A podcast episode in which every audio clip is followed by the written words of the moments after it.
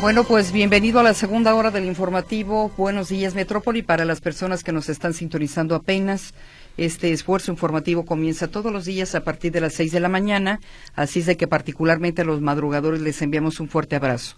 También a los automovilistas que ya circulan en estos momentos en la zona metropolitana, a veces muy complicada, es hora pico, siete de la mañana con siete minutos, y estamos en jueves. Hay que recordar que eh, ese fin de semana largo. Es decir, para quienes descansan ya mañana por la tarde, pues pueden tomarse ya sus días de descanso. Se regresará a la actividad normal hasta el próximo martes. Por lo pronto, si en este momento usted advierte algún problema en la circulación en esta ciudad, comuníquese con nosotros 33 38 13 15 15, 33 38 13 14 21 o en el chat 33 22 23 27 38 para que hagamos comunidad y nos ayude a que más personas puedan evitar estos congestionamientos viales matutinos lo que he notado? Eh, varios semáforos descompuestos en la ciudad. No sé si te ha tocado. Eh, digo, no estamos en tiempo de lluvia, no es para que hubiese tanto semáforo descompuesto, pero lo hay. Sí, habrá que revisar. Se está dando una tendencia, Griselda, de que las personas en situación de calle o con están eh, intoxicadas con sustancias, pues no sé, tóxicas, están dañando los semáforos para ponerse como agentes viales y luego pedir una, una moneda. Pasa mucho en el crucero de Río Nilo y Mercedes Celis y últimamente estaba pasando también acá por la zona del Cerro del Cuatro. Entonces hay que verificar si esos puntos no están siendo afectados por el vandalismo. Otros es solo para robarse el cable, pero sí llama la atención que sin ser tiempo de lluvias tantos semáforos estén fuera de sí, servicio. Tantos semáforos descompuestos. Si usted tiene alguno a la vista y lo quiere reportar, bueno, sírvase de estos micrófonos. Siete de la mañana con ocho minutos. Vámonos a la efeméride musical. A continuación meteorológico. Escuchamos el reporte del clima en voz de Miriam Pardo en el Instituto de Astronomía y Meteorología de la Universidad de Guadalajara. Miriam, adelante. Hola, muy buenos días a todos los que nos escuchan. Es un gusto, eh, como siempre, compartir con ustedes esta información. Y bueno, eh, atendiendo a lo que está sucediendo principalmente en el país, les comento que se está aproximando un nuevo frente frío, el número 32, sobre lo que son los estados del noroeste de la República Mexicana.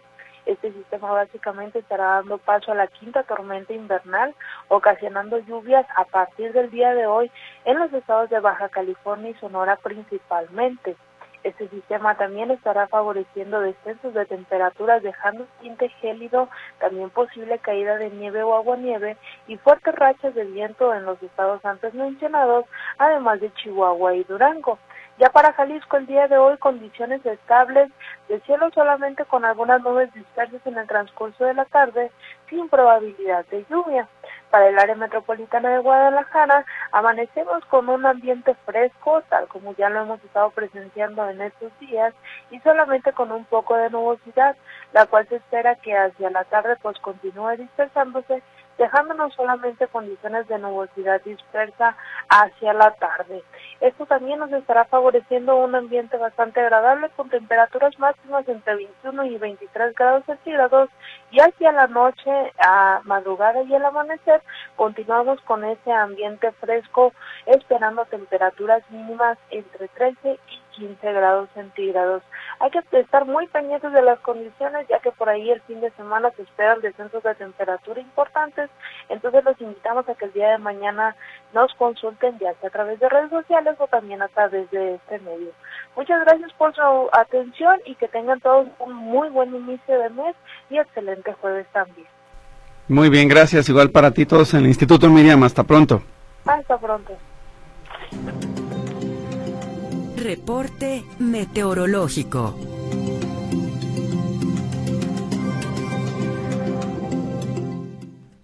En Buenos Días Metrópoli 719.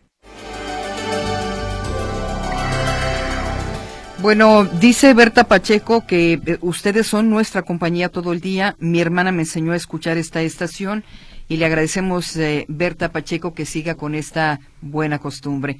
Pregunta además si sabemos si ya depositaron la pensión en el Seguro Social. Gabriela, sí, sí. técnicamente es el día entre hoy y mañana debe de ser. Lo revisamos. Gabriela Sara dice que Salvador Caro es otro eh, que va por el hueso, como el movimiento ciudadano ya se está acabando el pastel, pues ya buscó otro lado. Y José García, ¿de cuánto será el aumento para los pensionados del Seguro Social? Es la pregunta que se hace esta mañana. En la línea telefónica saludamos ya con su reporte informativo a Héctor Escamilla. Héctor, adelante. ¿Qué tal? ¿Qué tal? ¿Cómo están compañeros? Eh, bueno, comentar que una de las obras importantes del cierre de la administración, eh, pues además de la línea 4, tiene que ver con la ampliación del peribús hacia Tonalá. Recordemos la inconformidad social que se generó cuando se puso en operación este sistema de transporte hace dos años, eh, porque, bueno, termina en Guadalajara esta obra y se dejó fuera a Tonalá, que es un municipio que siempre ha tenido problemas de transporte público.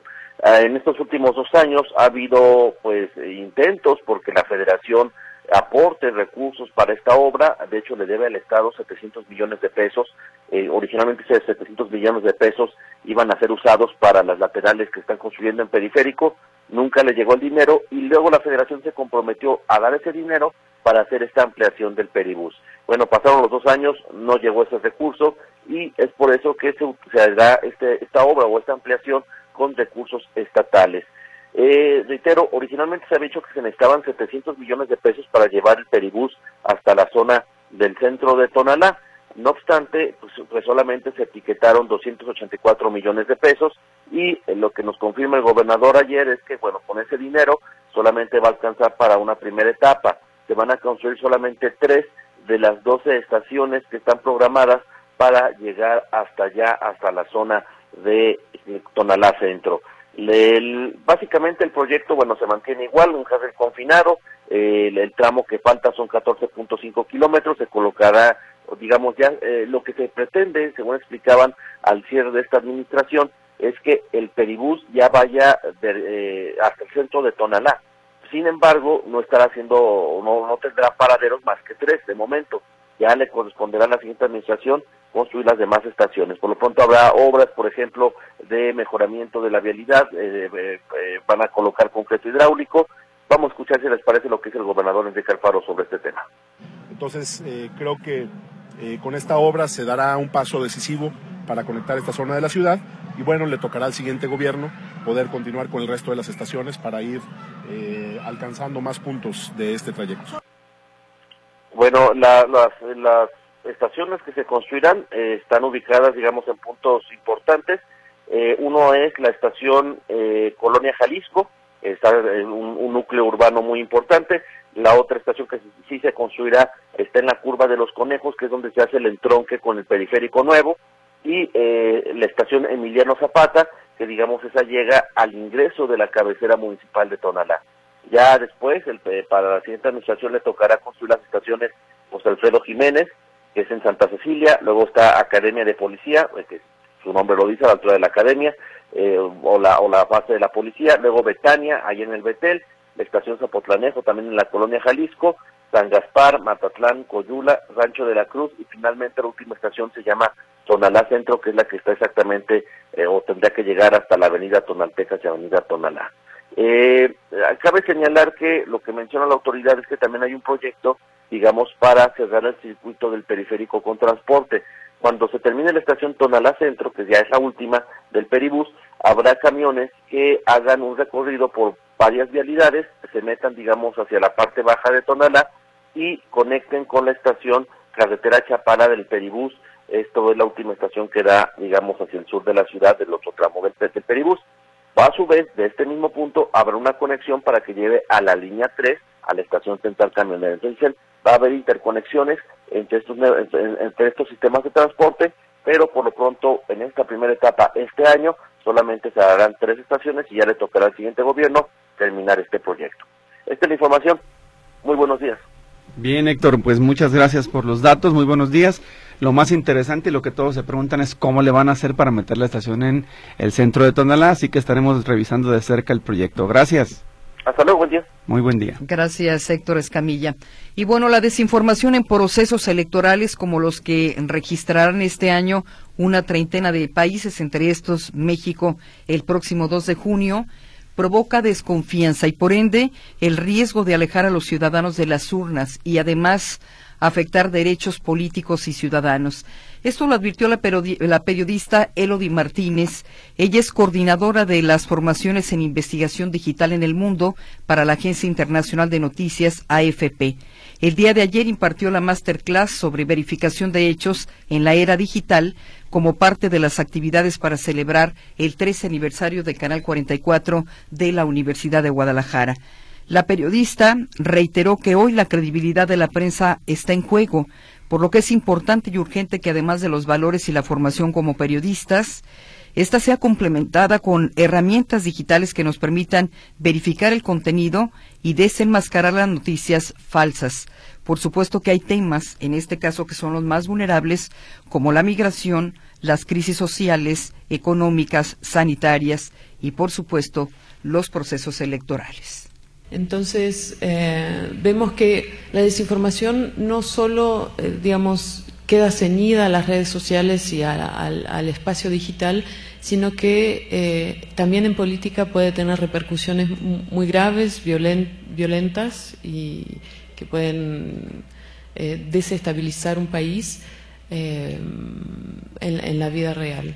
Entonces, entre las entre las consecuencias que, puede haber en la desinformación, como lo puse ahí, hay una menor participación en las urnas porque la gente, no en todos los países es obligatorio votar, entonces cuando los votantes pierden confianza en el sistema electoral, pues, o en los candidatos, pues ante tanta confusión prefieren no ir a votar y entonces es una batalla perdida para la democracia. También la multiplicación de acusaciones de fraude y de corrupción contribuyen a fragilizar la democracia y a todos los procesos eh, electorales que deberían constituir como los pilares sólidos de, una sociedad. Como bien lo introdujo Gabriel, en México en 2024 eh, se, se juegan unas elecciones sumamente importantes. Las últimas cifras que vi eran de más de 100 millones de votantes es un montón. Eh, a nivel global este año también es decisivo. En la Unión Europea tenemos elecciones, en Gran Bretaña, tenemos en Estados Unidos, en India. Hay más de 2.000 millones de eh, electores que van a ir a las urnas en 2024 y eh, por eso es sumamente importante este año que los periodistas y los futuros periodistas aprendan herramientas digitales de verificación que complementen todos los conocimientos tradicionales que aprendemos en la universidad, que son igualmente esenciales, eh, no porque uno aprenda herramientas digitales deba dejar a un lado todos los, los, pilares del periodismo que aprendemos, la teoría de la comunicación, eh, las 5W, todos estos elementos que aprendemos de verificación, de cruzar fuentes, siguen igualmente importantes, pero a eso ahora tenemos que sumarles un dominio de algunas herramientas eh, que están a disposición del público, que son abiertas, gratuitas, para eh, verificar además eh, los contenidos de tipo digital, creados digitalmente, manipulados digitalmente y que circulan a una velocidad nunca antes vista. Porque la credibilidad de la prensa está en juego. Los medios de comunicación tienen que ir cada vez más rápido. La desinformación, la desinformación, la difusión de noticias falsas puede incluso desestabilizar a todo un país en los procesos electorales, eh, noticias falsas o desinformación pueden afectar eh, la candidatura de uno de los aspirantes, pueden calumniar, pueden difamar, pueden cambiar la intención del voto. E imagínese usted eh, que, por ejemplo, estas noticias falsas dijeran el día de la elección que hay, digamos, violencia en tal municipio, violencia en tal zona, que están haciendo tal o cual cosa los narcotraficantes, por decir algo, y que sea falso. Pues simplemente aleja a la gente de las urnas y cambian los procesos electorales y cambian, o sea, los resultados cambian la intención de que tenía la población de votar por X o Y candidato. Es muy delicado el problema de la desinformación. Por eso los periodistas, a diferencia de los influencers que eh, pasan información, la diferencia es que la verificamos. Y en este caso lo que dice Elodie Martínez es, tienen que aprender herramientas digitales para saber identificar y verificar los contenidos noticiosos, una noticia falsa de una verdadera y que no se incurra en desinformar a la gente. Así ella se está practicando, me parece, con estos falsos mensajes donde con voz del presidente se anuncia que Pemex recibe inversiones de particulares. Esto es falso, pero es la voz del presidente manipulada con inteligencia artificial. Ayer, por ejemplo, em, eh, ponía la imagen de Claudia Sheinbaum, algo que sucedió hace algunos días, el mismo mensaje, el mismo mensaje, este de Claudia Sheinbaum con, digamos, dos mensajes diferentes, uno diciendo, se, eh, usted puede invertir cuatro mil pesos y eso le va a redituar en una gran cantidad de dinero, con el mensaje original que hablaba de una manifestación en favor de la cuarta transformación. Entonces dice, a ver, hay elementos básicos que la gente tiene que saber distinguir, como váyase a la fuente original. No, si usted busca en la cuenta oficial de Claudia Sheinbaum, se dará cuenta que el mensaje original era diferente. Por supuesto, es lo importante, verificar lo más, lo más importante. Vamos a la pausa y regresamos con la información de los deportes.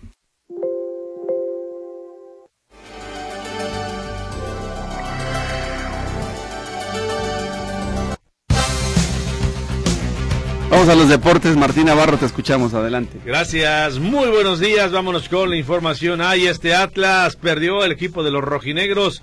Ahora entiendo por qué esa cara que tiene nuestro compañero operador Luis Durán, que no amaneció de buenas. El Atlas otra vez perdió de último minuto casi casi por segundo partido en lo que va de la temporada. Un equipo de los Oros que ganaba 2 por 0 y al final con un gol de último minuto pierde 4 por 3 en su visita al Pachuca en el Estadio Hidalgo. Cierre de la jornada 4 de la Liga MX. Edgar Saldívar y Eduardo Aguirre le dieron ventaja muy temprano a los rojinegros, que después tuvo un tercer gol a cargo de Rivaldo Lozano. Pero Pachuca primero empató con los goles de Salomón Rondón en dos ocasiones Alan Bautista y la Chofis López al minuto 92 le da el triunfo al Pachuca que jugó en casa. ¿Qué dijo el técnico de los rojinegros, Beñat San José? Aquí lo escuchamos. Obviamente nos duele muchísimo esta derrota.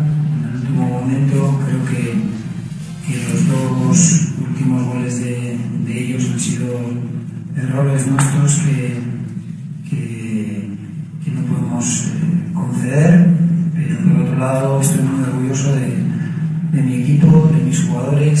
no todo en la cancha, no, hemos venido aquí a un campo muy difícil, que el rival que ahoga, que juega a gran intensidad.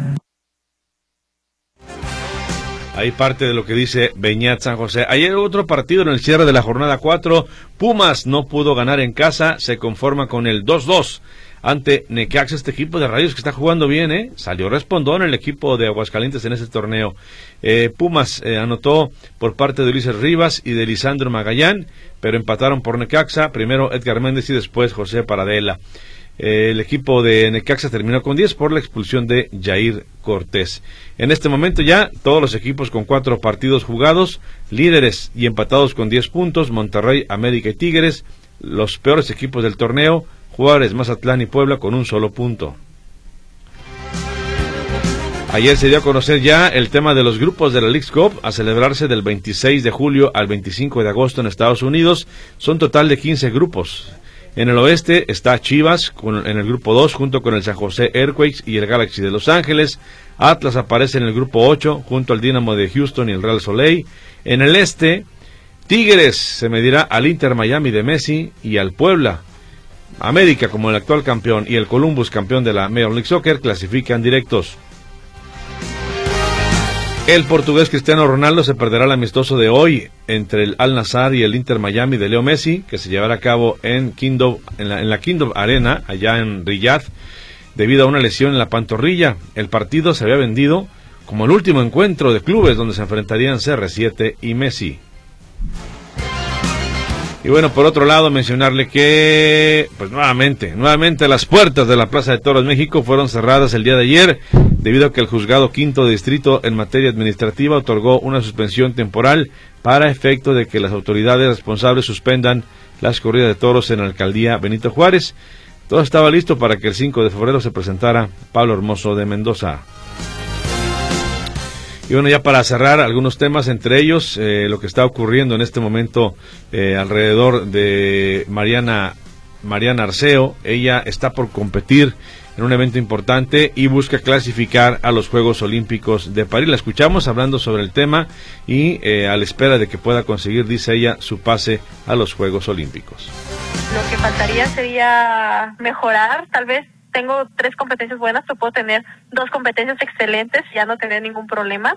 Aquí no es confiarse, aquí es seguir trabajando lo que hemos estado haciendo. Estoy en muy buena posición con muy buenos puntos, muy difíciles de alcanzar por las competencias tan buenas que he tenido, pero bueno, aún se puede mejorar y, y ahorita tengo medio cuerpo en Juegos Olímpicos.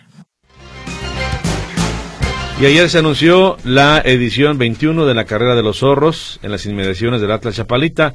Eh, 10, 5 y 3 kilómetros y llevará a cabo el 24 de marzo. Lo que tengo es la información, Víctor, gracias, muy buenos días. Muy buenos días, Martín Navarro. Vamos a la pausa y regresamos después con el comentario. El comentario en Buenos Días Metrópoli. Jueves de Cultura, de Tradiciones, Ana Luz Navarro en la línea telefónica, lista con su comentario. Queremos escucharte, Ana Luz, adelante. Muchas gracias, ¿qué tal? Muy buenos días, Víctor, Gris, queridos radioescuchas. Pues sí, como siempre, con el gusto de saludarlos, hoy quiero platicarles de un escritor de quien pocas veces se recuerda el nombre, no así el de su obra más representativa y el de los personajes que la componen. Charles Ludwig Dobson nació en Daresbury, Shirley, Inglaterra, el 27 de enero de 1832. Sus antepasados de ascendencia británica e irlandesa se dedicaron mayormente al ejército y a la iglesia, y aunque Charles fue un diácono anglicano, también se empleó como matemático, fotógrafo y escritor. Su padre se convirtió en párroco rural y poco a poco fue ascendiendo en su ministerio, lo que le llevó a mudarse con su esposa y 11 hijos a North Yorkshire, en donde vivieron los siguientes 25 años. Aunque inició su educación en su propia casa, resultó un niño sumamente precoz en lo intelectual, lo que se oponía al trauma que se dice le causó que trataran de evitarle ser zurdo. Y aunque esto no se comprobó, lo que sí le afectó toda la vida en sus reacciones interpersonales fue la tartamudez que padeció, así como la sordera unilateral producto de una enfermedad infantil. A sus 12 años fue enviado a una escuela privada en Richmond, en donde pareció acoplarse bien, y en 1845 fue trasladado a Rugby School, en donde al parecer no le fue nada bien, porque aunque nunca lo aclaró, al parecer fue víctima de abuso sexual contrariamente a sus resultados académicos que le favorecieron grandemente. En 1851 ingresa a la Universidad de Oxford, pero solo permanecería ahí dos días ya que su madre fallece a los 47 años de edad, al parecer de meningitis. Pasado el lógico duelo, regresó ahí obteniendo brillantes resultados, pero lo mismo que tenía excelentes estudiante, eh, como estudiante, lo tenía de distraído, llevándolo a perder una jugosa beca y sin embargo obtuvo un puesto de profesor de matemáticas en las que siempre destacó y que ejecutaría durante 26 años, además de ser ordenado diácono en 1861. En la misma universidad le diagnosticaron con epilepsia, que por absurdo que pueda parecer, en esa época era un estigma social. A la par destacó con excelencia en la fotografía, convirtiéndola en la expresión de su personal filosofía interior que definía como la creencia en la divinidad de lo que él llamaba belleza, que para él también significaba un estado de perfección moral, estética o física. Dodson trató en la fotografía de combinar los ideales de libertad y belleza con la inocencia del sereno paraíso en que el cuerpo y el contacto humano podían ser disfrutados sin sentimiento de culpa, pero en su juventud esta visión se transformó en la persecución de la belleza como un estado de gracia, un medio para recuperar la inocencia perdida. Destacó tanto en esta disciplina que llegó a tener su propio estudio, aunque también generó grandes obras sobre paisajismo. Se dice que produjo más de 3.000 imágenes, una buena cantidad para la época, de las que al parecer solo sobreviven menos de mil sin embargo, actualmente es considerado uno de los fotógrafos victorianos más importantes y el más influyente en la fotografía artística contemporánea.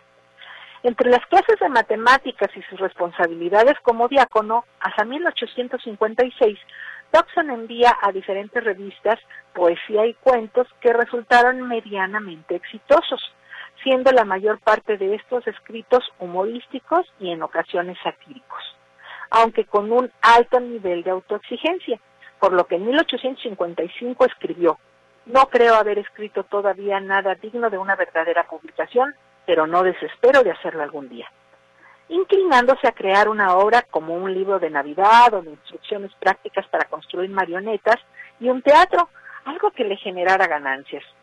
A partir de la latinización de su nombre y el apellido de su madre, crea su sobrenombre literario como Lewis Carroll, publicando bajo el mismo en 1856 su primera obra de poemas Solitude.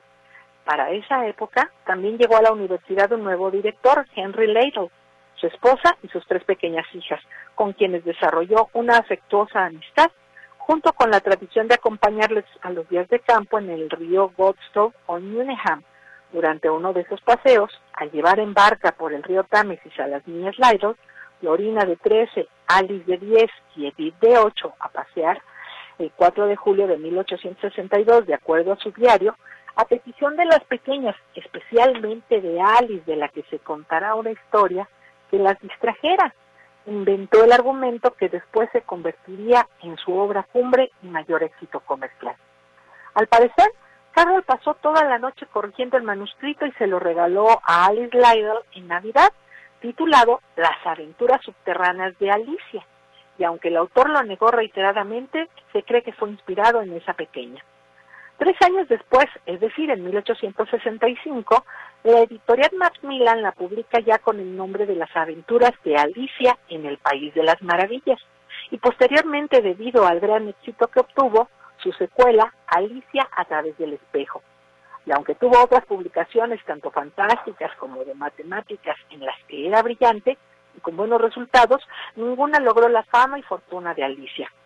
Como parte de su lado oscuro, se le achacó el consumo de drogas psicoactivas, aunque esto solo cayó en el campo de las especulaciones, pero sí es probable que utilizara láudano, una sustancia procedente del opio que empleaba para atenuar el dolor de la artritis que padecía, y que consumido en grandes cantidades puede llegar a causar alucinaciones y hasta un síntoma conocido como micropsia, en la que los objetos se ven más pequeños de lo normal, y macropsia o megalopsia, en la que se ven más grandes situación que se presenta en el desarrollo del cuento y que sus detractores achacan a dicho consumo, pero sin poderlo demostrar.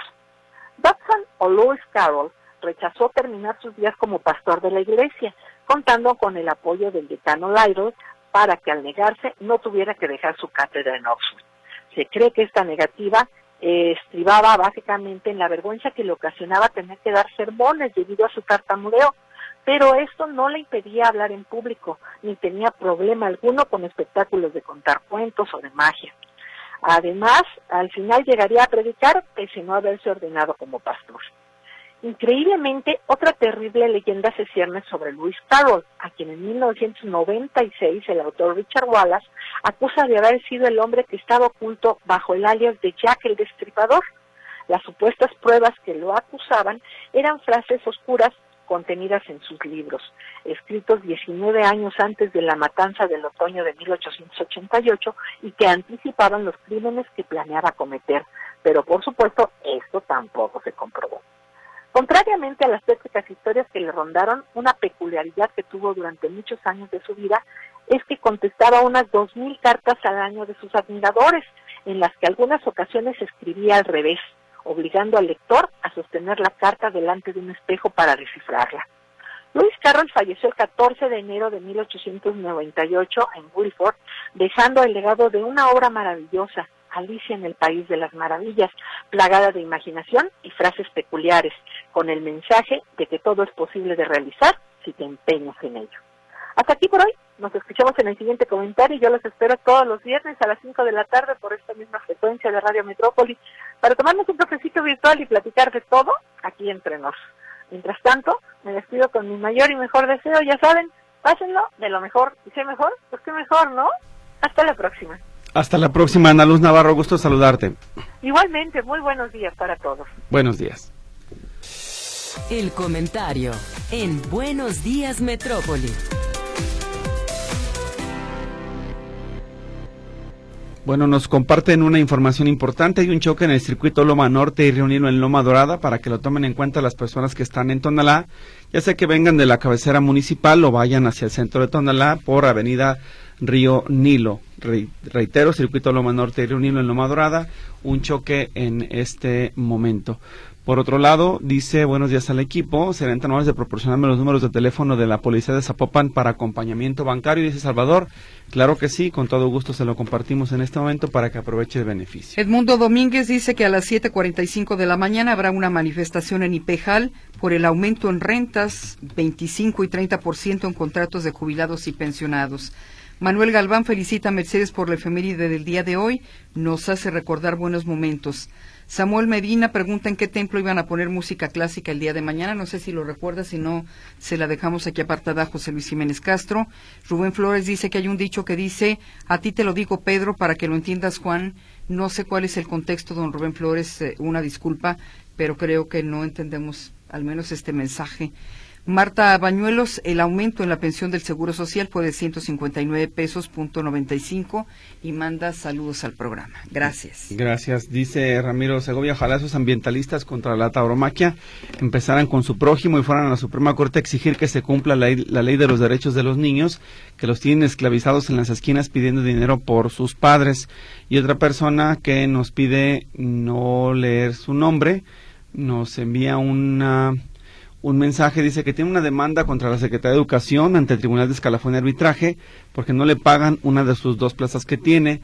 Fue hace cuatro años la, demanda, la última audiencia el 25 de abril del año pasado y desde, desde entonces está en espera de que salga el laudo y la resolución de su caso. Según la ley, un laudo no debe tardar más de 15 días después de la última audiencia y quisiera saber qué se puede hacer, a dónde acudir o quién me puede apoyar para resolver mi situación porque al parecer hay complicidad entre la Secretaría de Educación y el tribunal. La primera sugerencia es que se acerque con el juez que lleva el caso para que puedan darle un estado en que guarda su situación y que le informen el por qué estuviera retrasado. Si alguien tiene otra propuesta, bueno, lo esperamos por supuesto para dárselo a conocer a quien nos está escribiendo esta mañana. Y Francisco Cortés Gutiérrez quiere preguntar dónde se puede una vacunar gratuitamente contra el COVID y la influenza es lo que dice en su comentario. Bueno, el módulo de la Plaza de Toros, el de eh, los carros, ayer cerró, fue el último día. Si alguien tiene otra alternativa, que nos lo informe. No sé si usted tenga mm, seguridad social. Si acaso no tiene seguridad social y cumple con los requisitos, podrá incorporarse a la campaña de Moderna de gobierno. Previo registro, hay que recordar que hay que buscar el registro en la página del gobierno del Estado ahí le determinarán a qué grupo vulnerable pertenece, o sea, si tiene derecho, y, bueno, le darán una fecha para la aplicación de la vacuna. Así es, el sitio es eh, y ahí puede usted eh, registrarse para poder eh, solicitar el apoyo. Ellos le van a dar de alta vacunación.jalisco.gov.mx, reiteramos, si cumple con los criterios para que le puedan dar ese beneficio que se está otorgando por parte del gobierno del estado. Vamos a escuchar el reporte de los espectáculos. Pilar Gutiérrez nos tiene ya lista la información de este jueves 1 de febrero de 2024. Hola, ¿qué tal? Muy buenos días. Les cuento que luego de las nominaciones de los premios de la Academia, donde relucía la ausencia de Margot Robbie y Greta Gerwig, pues la actriz al fin salió a hablar a casi una semana de estas nominaciones. A pesar de que la película obtuvo ocho nominaciones, entre las que se encuentra Ryan Gosling como mejor actor de reparto, quien mostró también su descontento porque sus compañeras no estuvieran nominadas, y no solo él, sino bastantes personas en las redes sociales tenían el mismo sentir y lo expresaron por medio de estas. Y fue a través de un panel en el que participó Margot Robbie y que fue organizado además por el sindicato de actores donde ella se centró en defender a la directora de la película, expresando que Greta hizo un trabajo único en su carrera y que obviamente ella cree que sí debió estar nominada, pero que sabe que ha sido un año increíble en cuestión de cine y que hay muy buenas películas. También añadió que se siente satisfecha por la visibilidad que tuvo la película en estos y en otros premios y que comprende la decepción de los fanáticos, pero que esto va más allá de todos ellos y que es más grande que la película y más grande que toda la industria incluso, y que al final del día la película cumplió con el objetivo de tener un impacto significativo y asegura que fue mucho más de lo que ellos habían soñado y que esa es verdaderamente la mayor recompensa que podría surgir de la película. Pero también, por supuesto, no perdió la oportunidad de felicitar a sus compañeros que sí estuvieron nominados, como lo son Ryan Gosling y América Ferrara, y expresó el orgullo que siente de que representen a la película de esta manera. Y por otro lado, les cuento que Demi Moore, la ex esposa de Bruce Willis, salió a decir algunas cosas para alentar a las personas que tienen familiares que padecen de como el actor. Y es que luego de que el actor fuera diagnosticado con demencia frontotemporal, su condición lamentablemente ha continuado empeorando y se dice que incluso ya dejó de reconocer a la madre de sus hijas mayores. La actriz abrió su corazón para revelar cómo es que su familia ha enfrentado la condición de Bruce y aprovechó también para mandar un mensaje a todos aquellos que viven una situación similar y que ven cómo poco a poco la persona a la que aman se está perdiendo. Comenta que lo más importante que puede compartir es que tienen que encontrar a estas personas en el momento en el que están. Y es que la actriz tiene muy claro que cuando dejas de añorar los recuerdos y haces a un lado tus expectativas, es cuando aprendes a agradecer por el presente sin importar qué tan desolador sea esto.